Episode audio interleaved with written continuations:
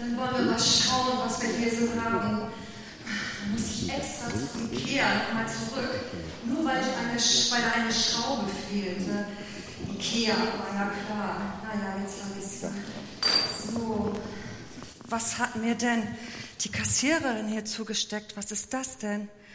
Glaubst du nur oder folgst du schon? Also, für mich ist das kein Gegensatz. Im Gegenteil, nein, ich glaube und ich verliere mein Ding. nein, ich glaube. Und ich gehe auch regelmäßig zur Kirche und beten tue ich auch regelmäßig, seit meiner Kindheit. Also da wäre die Kassiererin bestimmt erstaunt gewesen. Also glaubst du nur oder folgst du schon? Also für mich ist das kein Gegensatz. Im Gegenteil. So, dann wollen wir hier mal weiter aufbauen. Ähm, so, wie kommt denn das hier hin? Das kommt hier rein. Wie rum gehört denn das? Ach, diese ollen Nupsis. Das hätten sie ja echt mal genauer aufschreiben können oder aufmalen für Blonde, was weiß ich. Ich muss mal Radio anmachen, vielleicht kann ich da ein bisschen konzentrierter arbeiten. So, das läuft doch schon. So. Ikea, diese Woche entdecke die Möglichkeit. Glaubst du nur oder folgst du schon? Da, schon wieder. Glaubst du nur oder folgst du schon? Also, für mich sind das keine Gegensätze. Glauben und Folgen, das gehört ja auch irgendwie zusammen. Naja, das muss man heute auch so ein bisschen anders verstehen. Damals in der Bibel, da ist Jesus zu Leuten hingegangen und hat zu denen gesagt, folgst du mir nach? Und schwupps, die haben alles stehen und liegen lassen. Ihre Fischernetze haben sie fallen lassen, ihre Familie, Freunde, ihren Job haben die einfach so hinter sich gelassen und sind Jesus nachgelaufen. Gut, Heute muss man das ja so ein bisschen anders verstehen. Also so heute im Alltag, da geht es ja mehr darum, mit Jesus im Alltag zu gehen und ähm, ja, dass, dass man für andere Menschen da ist oder wenn sie in Not sind, dass man, naja, dass man für sie einfach da ist. So sieht das heute aus. So, mal weitermachen. Das kommt hier rein. Nee. Ah. Moment. Kübka? Hey, Janina. Du, du glaubst nicht, was ich mache. Ich war bei Ikea shoppen ich habe so viel gefunden. Ich habe einen Schrank äh, gekauft. Der Stefan, wenn der nachher nach Hause kommt, der wird sich wundern, dass ich das alleine gepackt habe. Der glaubt, behauptet ja bis heute noch, dass Frauen sowas alleine nicht können. Aber der wird sich noch wundern. Der wird Bauklötze staunen, wenn der nachher nach Hause kommt. Und dann habe ich noch so anderen Kram gefunden. Ja, und gefrühstückt und so. Ja, du kennst das ja. Ey, oh nein. Oh nee, wirklich. Oh Mensch, Janina, das tut mir leid. Du, da müssen wir uns echt mal treffen. Da müssen wir echt mal drüber reden. Heute Abend? Nee, heute Abend, nee, das haut nicht hin. Warte mal, ich schau mal nach. Also Mittwoch auch, nicht nächste Woche? Nee. Nee, nächst, übernächste, nee, in drei Wochen, Mittwoch. Da könnte ich dich dazwischen quetschen für eine Stunde, vielleicht sogar zwei Stunden. Ja? Okay, tschüss. Ach Mensch, die arme Janina, die kann ja echt froh sein, so eine Freundin wie mich zu haben. So, dann wollen wir jetzt mal den Müll einsammeln. So, das kann auch weg. Ach, hier der Flyer. Glaubst du nur oder folgst du schon? Also, bitte? Ach so, glaubst du nur oder folgst du schon? Also für mich sind das keine Gegensätze. Man soll ja nicht nur Zeit, sondern auch Geld für Gott zur Verfügung stellen. Und ja gut, Und ich versuche ja echt immer genügend Geld übrig zu haben im Monat.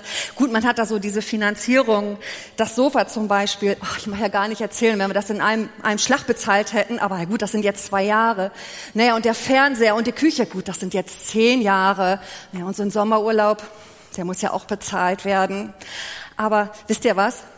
Wenn dann noch was übrig bleibt, also gegebenenfalls, dass Gott mich, dass Gott mich brauchen würde oder oder das haben wollte, ich würde es ihm jederzeit, ich würde es ihm echt jederzeit zur Verfügung geben, das Geld. So, man kann das ja weg. Oder behalte ich den? So. Das kann weg. Das kann auch weg. So. Jetzt müssen wir das Regal mal fertig machen. Das kann jetzt hier rauf. So. Passt. So. Was haben wir denn hier? So. Also nochmal zu meinem Gedanken vorhin. Glaubst du nur, oder folgst du nur?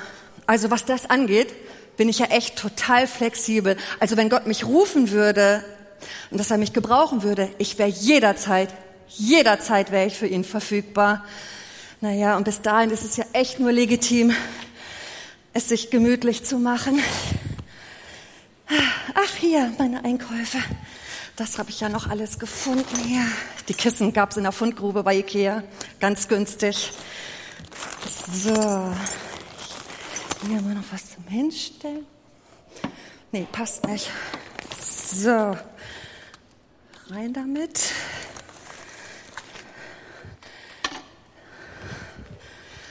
Ja, ich bin begeistert. So, das, was ist denn jetzt mit der Schraube? Wieso habe ich die denn jetzt doch noch über? Ach, egal. Weg damit.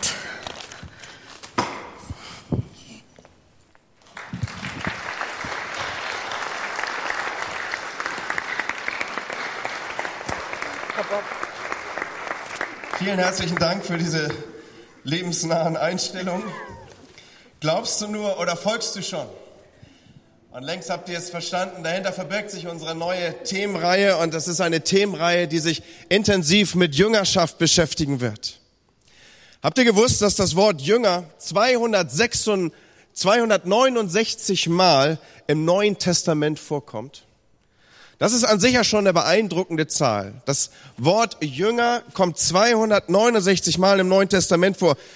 Aber diese Zahl wird noch umso beeindruckender, wird noch umso gewichtiger, wenn man daneben stellt, dass das Wort Christ nur drei Mal im Neuen Testament vorkommt. Mit dieser kleinen Gegenüberstellung sind wir eigentlich schon mittendrin in unserem neuen Thema, in unserer neuen Themenreihe. Glaubst du nur oder folgst du schon? Oder ich könnte es noch ein wenig provozierender sagen, bist du nur Christ oder bist du auch Jünger? Bist du nur Christ oder bist du auch Jünger? Wir müssen uns einfach vor Augen halten, das Neue Testament ist ein Buch über Jünger. Es ist geschrieben von Jüngern. Es ist geschrieben für Jünger. Und wenn ich das so ausspreche, dann verbirgt sich dahinter mehr als nur ein Wortspiel. Jüngerschaft ist das alles Entscheidende. Jüngerschaft ist die Voraussetzung für ein Leben als Christ. Und ich will da gleich von Anfang an in unserer neuen Themenreihe ganz klar und auch ganz offen mit uns kommunizieren. Wenn man Jesus folgt und sich Christus anschließt, dann wird man jünger. Eine andere Kombination, eine andere Wirksamkeit kennt das Neue Testament gar nicht. Und das bedeutet, dass das Leben eine radikale Veränderung erfährt. Dass auf keinen Fall alles so bleiben wird, wie es zuvor war, sondern dass man dann von jetzt an dem Beispiel von Jesus tatsächlich folgt und sein Handeln und seine Lehren umsetzt. Das schwingt mit, wenn wir über Jüngerschaft nachdenken. Und Jüngerschaft ist so verstanden nicht optional. Für Leute, die da noch einmal die genauere Umschreibung brauchen, auch für dieses Wort, was ich hier benutze. Es ist nicht die Frage, Es ist nicht die Wahl, ob man Jünger ist oder nicht. Jüngerschaft ist nicht optional. Jüngerschaft ist schon deswegen nicht optional, weil es offensichtlich einen bestimmten Lebenswandel braucht. Offensichtlich eine Art, eine Art Bedingung zu leben, damit die Verheißungen und die Versprechen aus dem Evangelium in Erfüllung gehen. Ohne diese Art zu leben läuft vieles davon ins Leere. Immer wieder sagt Jesus, und er betont es, es ist fast so, als würde es wiederkehrend sich uns ins Bewusstsein schreiben. Er sagt immer wieder, wer diese meine Worte hört und tut dem, der das, bei dem wird jenes so oder so sein. Wer diese meine Worte hört und tut, und auch hier sind wir auf dem Weg von Jüngerschaft unterwegs. Nehmen wir ein Beispiel. Ganz vertraute Worte. Wir alle sind gesegnet durch Verse, äh, die wir gerne mit uns führen und die wir vielleicht so zum Jahresende oder Jahresanfang ziehen und die verschwinden dann in unseren Portemonnaies und die werden bei allen guten und nicht so guten Gelegenheiten rausgeholt. Zum Beispiel dieser Vers Matthäus 28, 10. Siehe, ich bin bei euch alle Tage bis an das Ende der Erde. Und du sagst, wow, super, das ist eine Verheißung. Jesus gehört mir und ich freue mich dran und ich nagel dir überall hin und egal, wo du mir begegnest, ob du mich verfolgst in die Küche, dort findest du das am Kühlschrank oder ob du mich auf meine ganz persönlichen privaten Gemächer hin verfolgst, da findest du es stehen am Nachttisch oder von mir aus auch im Klo, wo auch immer. Ich bin bei euch alle Tage. Super Jesus. Und je nach Gemütslage und hanseatischer Kontenance sagst du super duper oder nur, hm, ich freue mich. Und jetzt bin ich hier heute Morgen und dein Pastor steht dir gegenüber und er steht hier auf der Kanzel und spricht ins Mikrofon. Nee, stimmt gar nicht. Und auf einmal siehst du, wie so eine Blase hier irgendwie platzt oder vielleicht ein Luftballon sich in sich zusammenzieht. Freunde, ich sag einfach mal, stimmt nicht. Weil der Zusammenhang dieser, dieser, der Zusammenhang dieser Textstelle und die Verheißung in dieser Textstelle ist an eine bestimmte Art, an eine Art, das Leben zu führen, geknüpft. Der Zusammenhang heißt nämlich, geh hin und mach zu Jüngern und tauft Leute im Namen des Vaters, Sohnes, Heiligen Geistes, lehrt sie, was ich euch befohlen habe. In diesem Zusammenhang, wo Leute so unterwegs sind, jüngerschaftsmäßig unterwegs sind, in dem Zusammenhang sagt Jesus, siehe, ich bin bei euch alle Tage. Das ist an eine Kondition, das ist an Zusammenhänge gebunden. Jesus ist auf jeden Fall nicht mit dir, wenn du gerade entschieden hast, dass dir das Schnurz ist, was in der Bibel steht und ab jetzt lebst du mit deinem Freund zusammen. Kannst du dir noch so viel Bilder und dieserlei Verse in die Küche tackern? Jesus ist eben nicht mit dir. Oder wenn du gerade dabei bist, deinen Arbeitgeber zu beklauen, Jesus ist nicht mit dir. Und warum nicht? Weil Jesus folgt nicht einfach deinen Sündeneskapaden. Er steht auch nicht wie bedröppelt daneben und denkt, na, was soll man machen? Ja, ist halt so, die Welt ist schlimm und ich habe hier halt so ein Exemplar von Christ. Was will man machen? Nein, lass es mich heute Morgen mal in aller Schärfe und vielleicht auch ungewohnter Schärfe zu sagen, er ist nicht da. Leute, Jesus folgt nicht uns, sondern wir folgen Jesus. Das ist Jüngerschaft. Und wenn Jesus nicht in unserer Nähe ist, dann müssen wir uns fragen, ob wir wirklich Jünger sind. Egal, ob draußen Christ, getaufter Christ oder was auch immer dran steht oder nicht. Jüngerschaft zeichnet sich dadurch aus, dass wir Jesus folgen. Und nochmal, das Neue Testament ist so aufgestellt, dass es ihm nicht darum geht, ob du Christ bist oder nicht. Es geht nicht mal so weit, dass äh, es irgendwie entscheidend ist, ob du an Jesus glaubst oder nicht. An Jesus glauben auch die Dämonen. Das ist nicht die Frage. Die alles entscheidende Frage ist, ob du nachfolgst und infolgedessen, dass du nachfolgst, Jesus in deiner Nähe ist. Und zwar, weil du ihm folgst und nicht er dir. Und ich möchte das gar nicht schönreden. Und ich will uns das ruhig auch mal in einer hohen Deutlichkeit gegenüber und an unser offenes, hoffentlich offenes Herz stellen. Wenn wir in die Gemeinde, wenn wir in die Kirche reinschauen, dann begegnen uns klare Beobachtungen. Und eine dieser Beobachtungen ist die, dass Christen oft gar keine Jünger sind, manchmal selbst nach jahrzehntelanger Mitgliedschaft zu einer Gemeinde nicht. Die haben Gemeinde so, wie andere Leute ihren Kegelclub oder ihren Karnevalsverein haben. Und, und die haben sich da eingerichtet. Und das muss nach Möglichkeit alles so sein, wie sie es gerne hätten. Und deswegen haben sie auch immer so ihre Vorstellung, wie ihre Gemeinde dann auch so aussehen soll. Leute, Jemand hat es mal auf den Punkt gebracht, indem er gesagt hat, die Kirche ist voll von Jüngerdienstverweigerern. Natürlich gibt es diesen Titel gar nicht. Jedenfalls nicht in wirklich. Aber ich glaube wirklich, dass man viele Probleme in unseren Gemeinden darauf zurückführen kann, dass es in Gemeinde so viele Leute gibt, die nicht verstanden haben, dass es darum geht, sich selber zu verleugnen, das Kreuz auf sich zu nehmen und die dann total entschieden Jesus nachfolgen. Und lasst mich das mal in dieser Schärfe sagen. Das Kreuz auf sich zu nehmen, damit ist nicht das kleine Symbol gemeint, dass wir wie so ein Schmuckstück um unseren Hals legen, sondern ein Kreuz auf sich zu nehmen heißt, ich nehme Dinge auf mich, die ich normalerweise nicht auf mich nehmen würde. Ich dulde Dinge, mit denen ich mich normalerweise nicht umgeben würde. Ich begebe mich in Situationen, die für mich schwierig sind und vielleicht nicht immer frei gewählt. Ich bewege mich auch in Gemeinde unter dem Kontext, ich bin hier für andere und nicht die sind für mich. All das bedeutet Kreuz auf sich nehmen. Und so ist für viele Leute auch in den Kirchen Jüngerschaft eine Option geworden.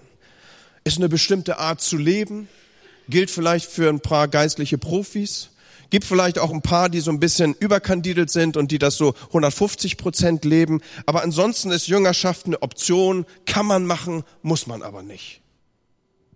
Und für solche Leute macht es natürlich überhaupt keinen Sinn, wenn man ständig betont, dass Christus der Herr ist. Für diese Menschen ist Jesus dann Erlöser und Heiland und Retter und Freund und, und diese Dinge sind auch überproportional betont und Jesus ist mein Buddy und den kann ich immer auch mit mir führen. Aber Jesus ist Herr und er hat am Ende auch noch das Recht, in meine Situation zu sprechen und er darf am Ende mir sagen, was ich zu tun habe. Wo kommen wir denn dahin?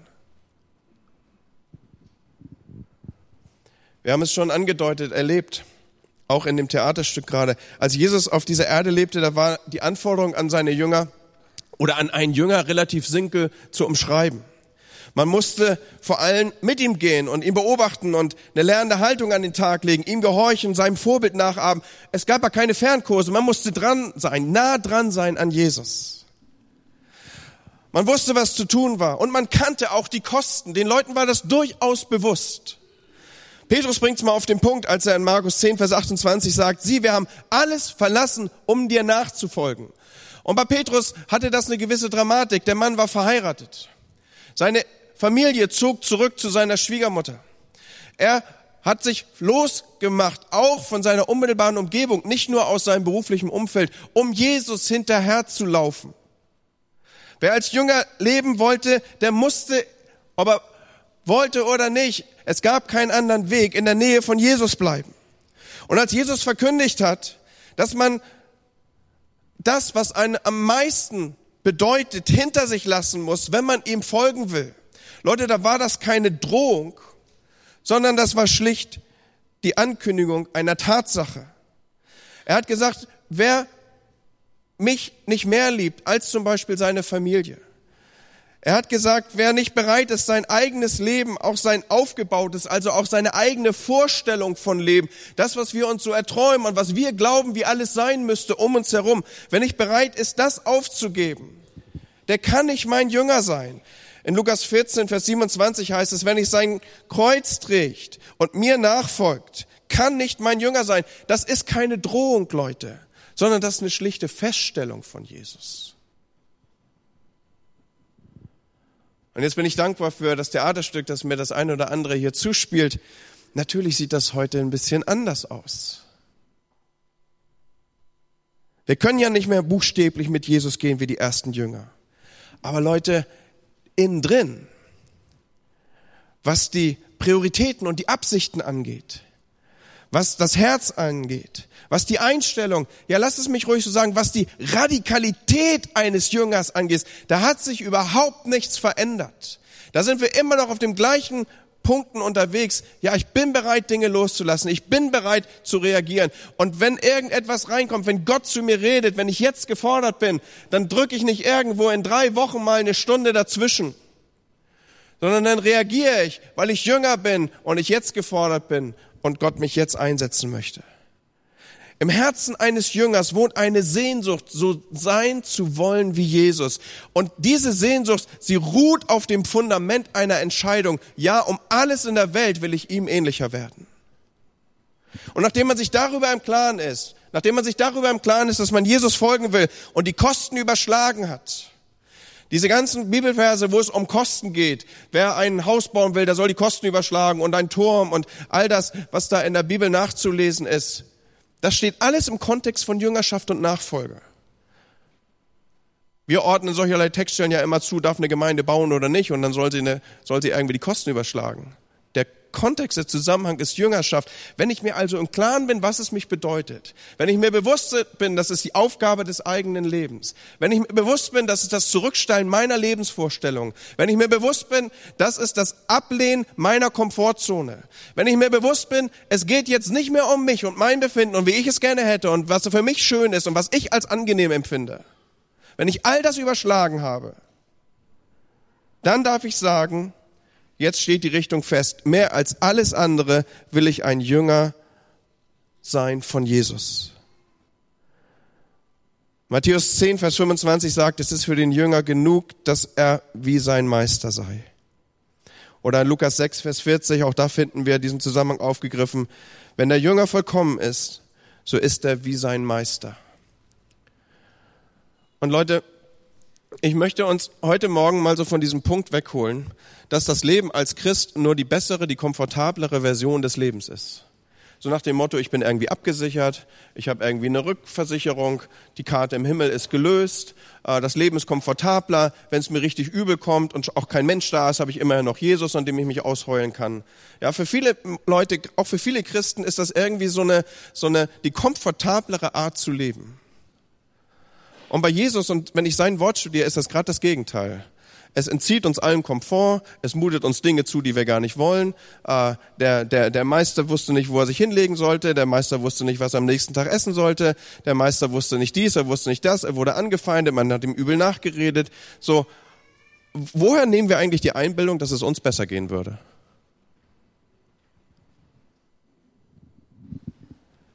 Ein Jünger Jesu zu sein bedeutet dann, ich will um alles in der Welt werden wie Jesus.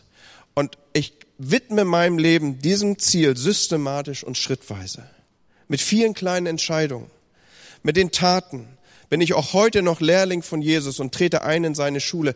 Einen anderen Weg gibt es nicht, als dass ich mich selber verleugne, mich zurücknehme und so werden will wie Jesus. Da ist so eine gewisse Schärfe drin in dem, was ich heute Morgen sage hier, oder? Lasst mich noch ein Stück weit hier einhaken. Im Gegensatz dazu hat ein Nichtjünger, ob er nur Mitglied einer Kirche ist oder nicht, Wichtigeres zu tun, als Jesus ähnlicher zu werden. Jesus ruft diese Beispiele schon zu seiner Zeit auf. Da gibt's vielleicht Leute, die haben Acker gekauft. Oder die haben gerade sich für zehn Jahre festgelegt in irgendeiner Finanzierung, die ihnen jetzt alle Spielräume nimmt, irgendwas zu tun. Oder jemand hat fünf gespanne Ochsen gekauft. Oder er hat geheiratet. Oder er hat bei Ikea gerade einen Schrank einge ein, ein, eingekauft. Ja, was auch immer wir hier als Beispiele nehmen wollen. Welche Ausflüchte auch immer wir gebrauchen wollen. Sie zeigen nur, dass irgendetwas auf unserer typischen Liste des Lebens, Sicherheit, Ruhm, Reichtum, Macht, Genuss, Spaß oder sei es auch nur Ablenkung und Betäubung, uns davon abfällt, Jesus bis ins Letzte treu zu sein.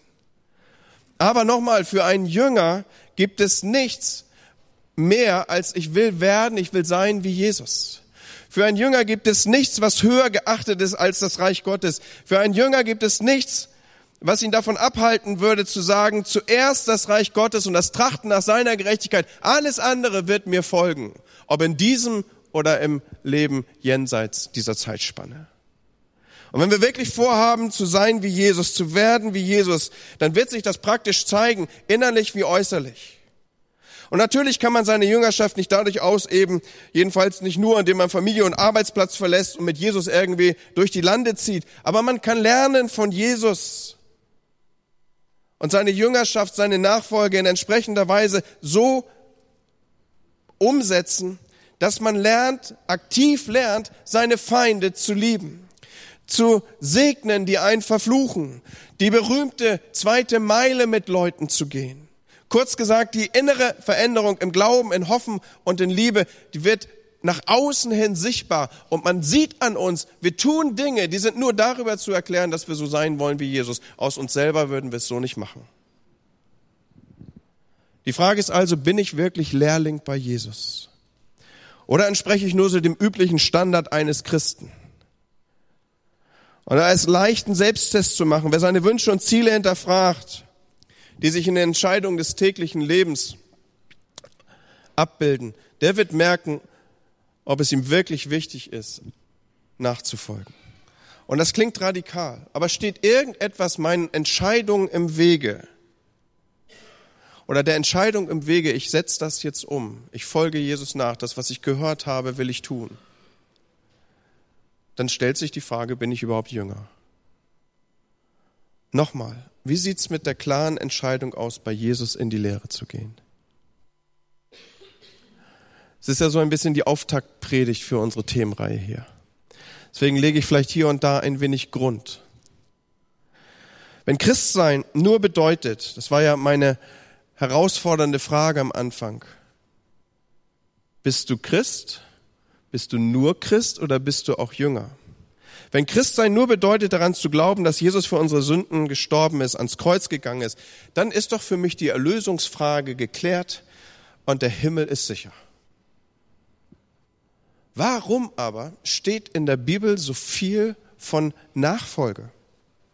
Warum sprechen die Leute, warum sprechen die ersten Jünger in der Bibel von der Herrschaft Gottes über mein Leben? Von Jüngerschaft, von geistlichem Wachstum und anderen vertiefenden Inhalten. Warum? Freunde, die Antwort ist diese. Nirgendwo haben Jesus oder irgendeiner seiner Jünger gelehrt, dass es möglich ist, Jesus nur so für die Vergebung der Schuld in Anspruch zu nehmen. Und ansonsten hat man weiter nichts mit ihm zu tun. Jemand hat es mal in dieser Weise auf den Punkt gebracht. Ein bemerkenswerter Irrglaube ist unter uns evangelikalen Christen aufgekommen das allseits anerkannte Konzept, man könne Christus nur wegen der Erlösung annehmen und habe anschließend das Recht, ihm den Gehorsam so lange zu verweigern, wie man eben will. So nach dem Motto, ich bin halt wie ich bin und ich will halt, was ich will. Und wenn Gott mich anders haben will, ja, dann soll er mich doch bitteschön verändern. Schließlich ist er ja Gott. Und Leute, Erlösung ohne Gehorsam lässt sich in der ganzen Bibel nicht finden. So nach dem Motto, Jupp, Jesus, für meine Errettung war es zu gut, aber das hätten wir ja jetzt in der Tasche. Und jetzt bitte entschuldige mich, umstell mich nicht mit so vielen Regeln und Nachfolge und tralala. Ich habe hier ein Leben zu leben. Wir sehen uns dann im Himmel. Und Leute, auch wenn ich das ein bisschen überzeichne, viele Leute leben ihr Christsein so. Dankeschön, bin auch errettet, fühle mich auch total gut dabei. Und ich weiß, es gibt auch dunkle Momente im Leben, dann komme ich und heule mich mal aus. Dann brauche ich dich auch, werde ich auch ein bisschen intensiver wieder jungerschaftsmäßig zu erkennen sein, so in dem Kontext.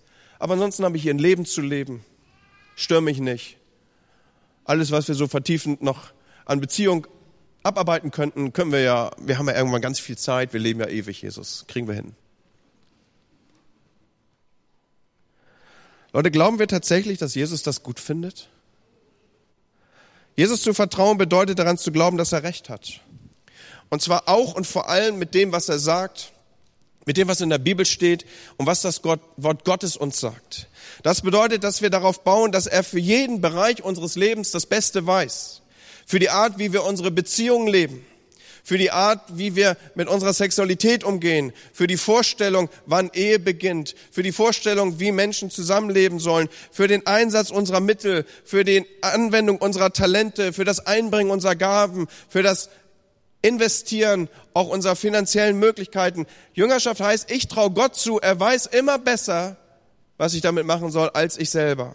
Und wenn ich Jesus das zutraue, und wenn ich davon überzeugt bin, dass er es am besten weiß, dann werde ich ganz von alleine so nah wie möglich an ihm dranbleiben wollen, und zwar mit jedem Bereich meines Lebens.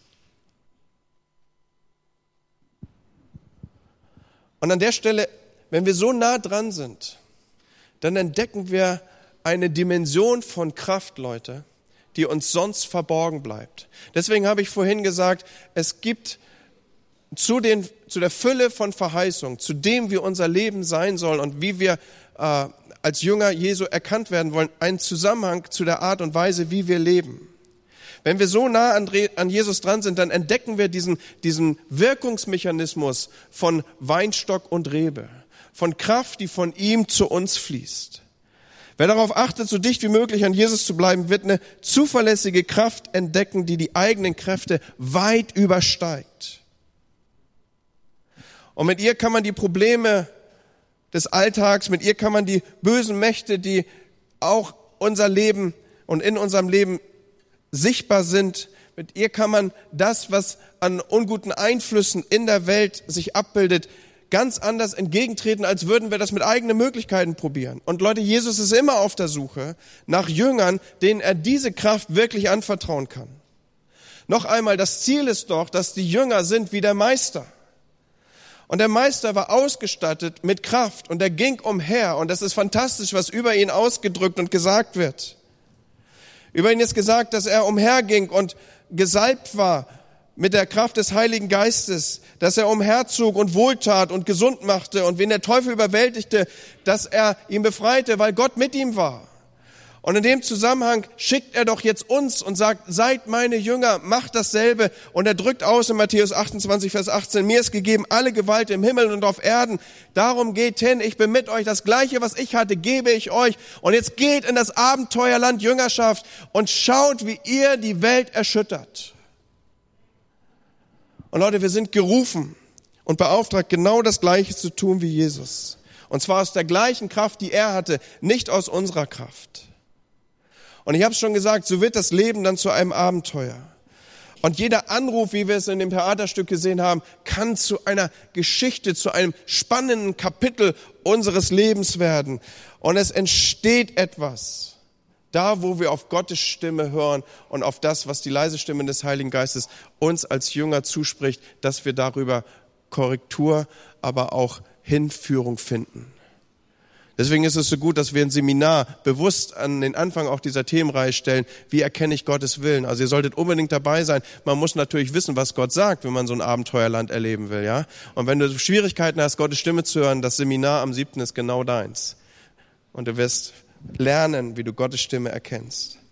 Aber noch einmal, um, um, um so ein Leben zu führen wie Jesus, um als Jünger so unterwegs zu sein wie der Meister, Braucht es eine Art des Lebens?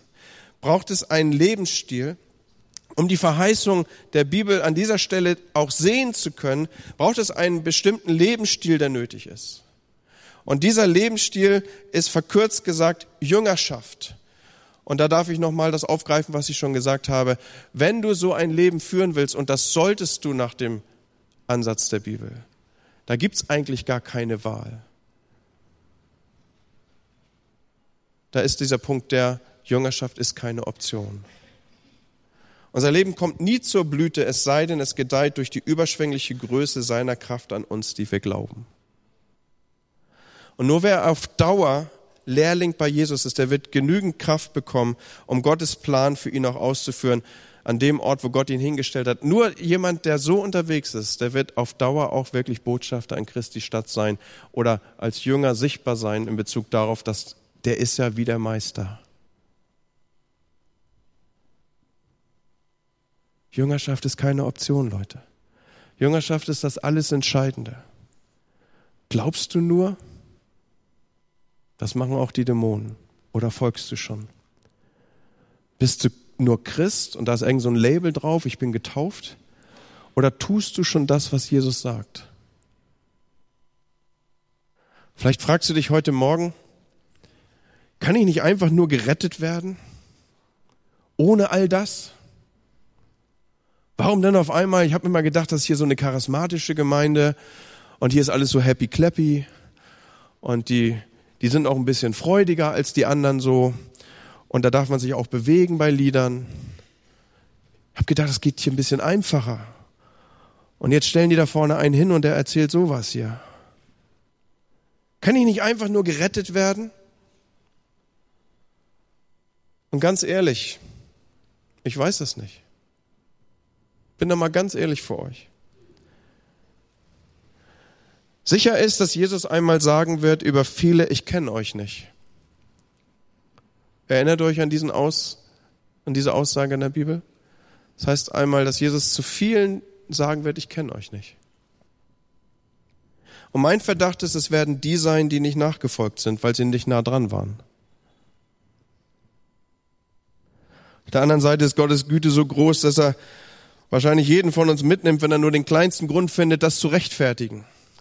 Aber lass uns hier mal den, den Fokus auf was anderes legen. Vielleicht lohnt es sich mal über ein Leben vor dem Tod nachzudenken. Zu was für eine Art von Person willst du dich denn eigentlich entwickeln? Glaubst du wirklich, du wirst dich in alle Ewigkeit in Gottes Gegenwart wohlfühlen, wenn du hier auf der Erde keinen besonderen Wert auf seine Begleitung gelegt hast? Wenn es dir lästig war, dich mit ihm zu umgeben? Wenn du aus jeder möglichen Nähe zu ihm eigentlich eher geflohen bist, als dass du dich in seine Nähe begeben hast? Glaubst du wirklich, du wirst in Ewigkeit mit ihm unterwegs sein wollen, wenn, wenn du nicht schon hier gelernt hast, so nah wie möglich an ihm zu sein und in sein Wesen umgestaltet zu werden? Ich glaube, und das ist das, was ihr immer wieder hören werdet aus dieser Predigtreihe, dass Jesus heute Morgen hier ruft und in diesem Moment ruft, folge mir nach.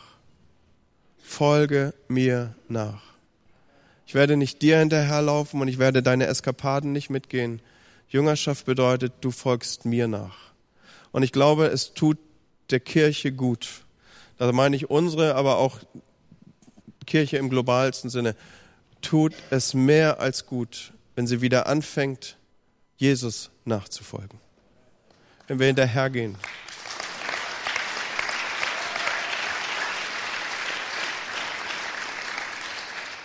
Und wir wollen so eine Kirche sein hier. Wir wollen Jesus nachfolgen. Wir wollen hören, was er sagt. Und wir wollen umsetzen, was er tut. Die, die wir diese Worte hören und tun, die bauen auf einen Grund, der Christus selber ist. Und deswegen ist das die Challenge für diesen Morgen. Folgst du ihm nach? Glaubst du nur oder folgst du schon? Wir wollen beten.